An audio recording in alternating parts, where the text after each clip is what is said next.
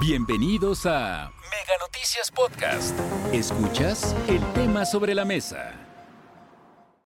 Hace unos días el alcalde de Badiraguato pues dio una declaración bastante polémica. Dijo que para atraer el turismo y apuntalar el desarrollo de ese, de, esa, de ese municipio mexicano, pues estaban pensando hacer un museo del narcotráfico. Hay que recordar que Sinaloa es cuna de los grandes líderes del narcotráfico en México. Esta declaración pues le costó bastantes críticas e incluso pues se desistió, dijo, no, no lo estamos pensando, solo fue un decir. Pero aquí nos deja una reflexión, que justamente es el tema sobre la mesa. Estamos normalizando y estamos minimizando este tema tan grave para el país que es el narcotráfico yo les dejo pues, la atención del auditorio, la cámara, el micrófono a Raúl Frías Lucio, director editorial de Mega Noticias, y por supuesto también a el analista Víctor Hugo Hernández. A los dos los saludo con gusto. Qué gusto, Marta. Muchas gracias. Te saludamos igual. Víctor, qué gusto saludarte. Muy buenas tardes. Buenas tardes, Raúl. Gracias, Martita. A ver, Badiraguato. Badiraguato.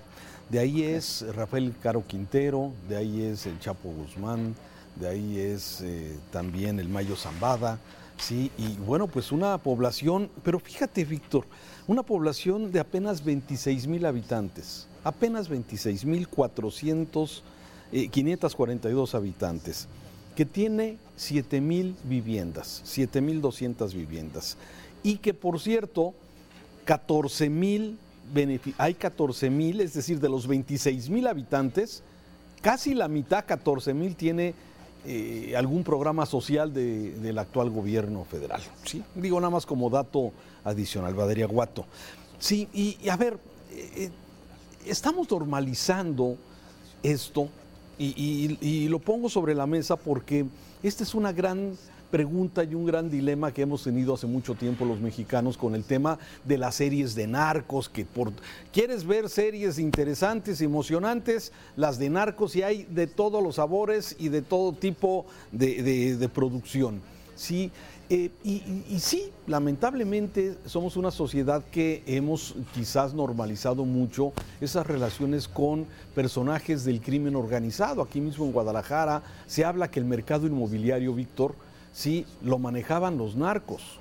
Sí, que había una, eh, llegaban y te compraban las casas, sí, con todos los muebles, bueno, hasta con los perros, sí, te llegaban y te pagaban en efectivo, sí. Eso dicen las leyendas aquí y que eso alteró mucho el mercado inmobiliario de Guadalajara. Pero la realidad es que esta propuesta que hace el alcalde Badiraguato de tener un museo y que luego ya se desdijo y que luego ya no sabemos exactamente en qué quedó, si el gobernador lo apoyaba o no lo apoyaba, creo que ya no lo apoyó después, sí, pero son cosas que finalmente hoy las vemos quizás normales, porque si el presidente va y saluda a la mamá del Chapo, y si el presidente va a Badiraguato cuatro veces y ya tiene programada la quinta ocasión de este pueblo, de este tamaño que estamos comentando, entonces pareciera que es un tema pues menor.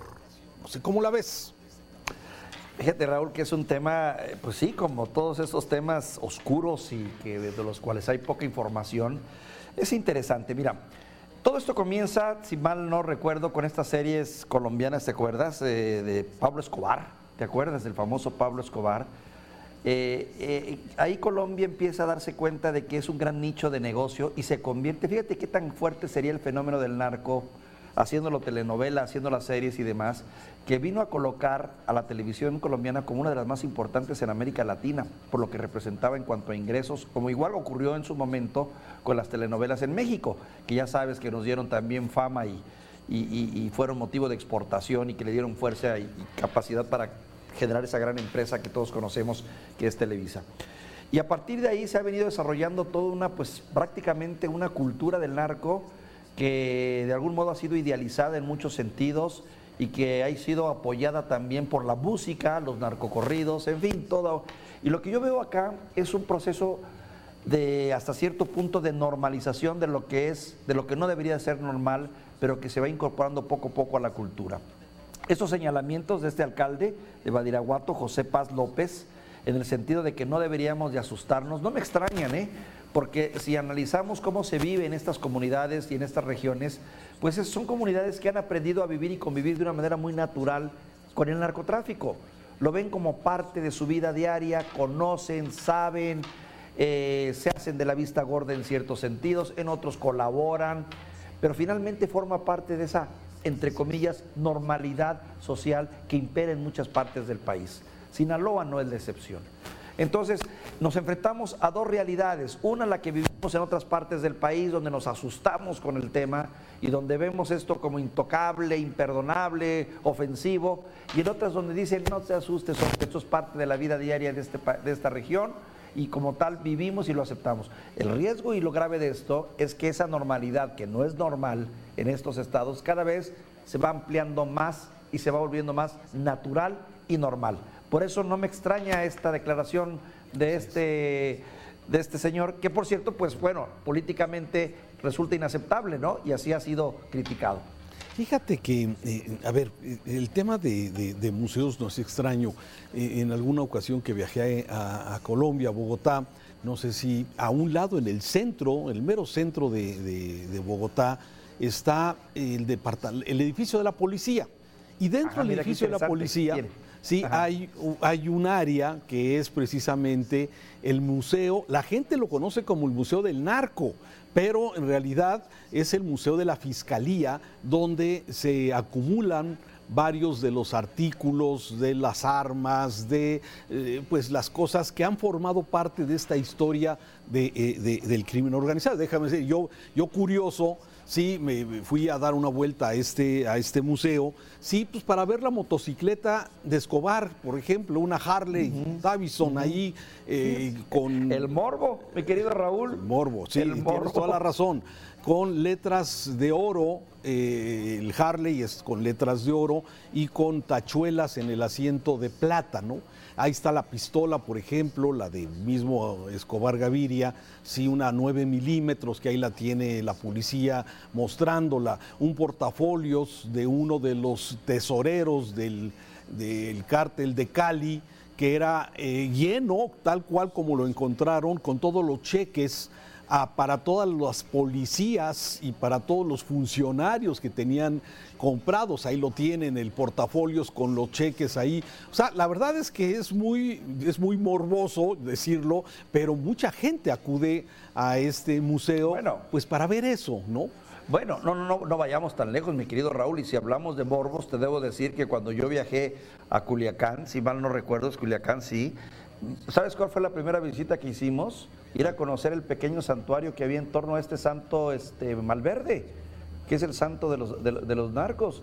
y me sorprendió, lo he visitado en dos ocasiones. La primera, siendo reportero muy joven, me llamó la atención que era una capillita, era una cosa muy sencilla, llena de estampitas y de agradecimientos y de veladoras en torno a este santo. ¿Los favores? Eh, eh, bueno, a este, a este personaje, ¿no? Que es santo para, para ellos, este Malverde. Eh, y después, hace unos años, ya tiene bastante también, que volví a visitar la plaza y volví a ir al lugar otra vez. No, hombre, era ya enorme, tenía unas dimensiones tremendas, había crecido de una manera impresionante. Pero era el culto, ¿me explico? El culto. Y, la gente llega y tú ves llegar las camionetas y ves la gente y baja sus ofrendas, sus flores, las coloca y se van. Y está a unas cuantas cuadras de la presidencia municipal.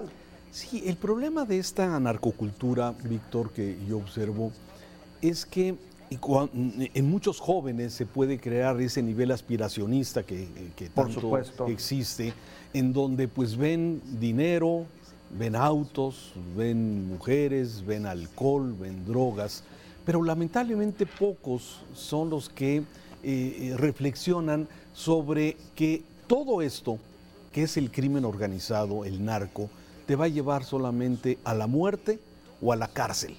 No hay de otra.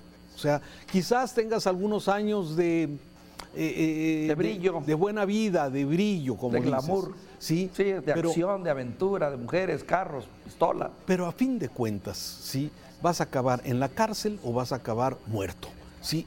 Y esto de alguna forma es algo que no permea con la misma facilidad como sí estas series de crimen, sí estas propuestas que parecen eh, interesantes y que seguramente provocan algún tipo de polémica, como esta idea de tener este museo de Badiraguato. Déjame termino con una anécdota aquí en Guadalajara. Sí, cuando hace tiempo, hace ya muchos años, pues también el crimen organizado y, especialmente las grandes bandas de este señor que estamos viendo, Rafael Caro Quintero, los Arellano y todo, que se movían a sus anchas aquí en el estado de Jalisco, en la zona metropolitana de Guadalajara. Sí, eh, y cuando viene el decomiso de las propiedades de Rafael Caro Quintero, había una propiedad un terreno y tenía una casa que estaba construyendo en una zona que hoy es residencial y que se ha llenado de cotos. Sí, pero mucha gente, muchos amigos que venían a Guadalajara me decían, oye, queremos ir a conocer la famosa casa de, este, de este señor Caro Quintero ahí en Avenida Acueducto y era como un atractivo turístico. Sí, así es. Pero bueno, esto es parte de ese mal que de alguna forma hemos generalizado y que lamentablemente, Víctor, ha generado tanto daño a nuestra sociedad. Dos comentarios más, Raúl. En la Ciudad de México también hay un museo dedicado, si no al narcotráfico, a los enervantes y forma parte de la Secretaría de la Defensa, aunque tiene otro objetivo muy diferente. Más que nada este museo está constituido y hecho para quienes tienen trabajos criminales, estudian, estudian ciencias de la criminología, eh, gente ya muy especializada en ese tema. No es totalmente abierto al público y es un museo que también documenta cómo, cómo es el mundo de las drogas por un lado. Y por otro lado, en cuanto a lo que dices tú de los niños, este sí es un dato preocupante que debemos ponerle eh, particular atención. Mira, tengo el dato del Observatorio Nacional Ciudadano y de la Red por de los Derechos de la Infancia en México, REDIM, que explica recientemente en noviembre que existen en México 4 millones de niñas, niños y adolescentes de entre 5 y 17 años que se encuentran en situación de riesgo de ser reclutadas o utilizadas por agrupaciones delictivas, porque no solo es ese glamour y ese mundo fácil que dicen ellos que hago una vida de miseria o, un año, dos años de buena vida, que optan por un año, dos años de buena vida, sino es todo un contexto social, de arrope social, de protección, de formar parte de algo, de ingreso, de falta de oportunidades. Es un tema complejo, mi querido Raúl, que no debemos que no debemos olvidar. Muy complejo. Víctor, gracias. Ya es viernes y bueno, vamos a ver, se disfrutar el fin de semana, pero antes de enterarse correctamente de la información aquí en Mega Noticias. Te mando un abrazo, Raúl. Buenas tardes. Hasta aquí la información. Recuerda que el tema sobre la mesa ya está disponible en Spotify, Apple Podcast, Google Podcast y Amazon Music. Hasta la próxima.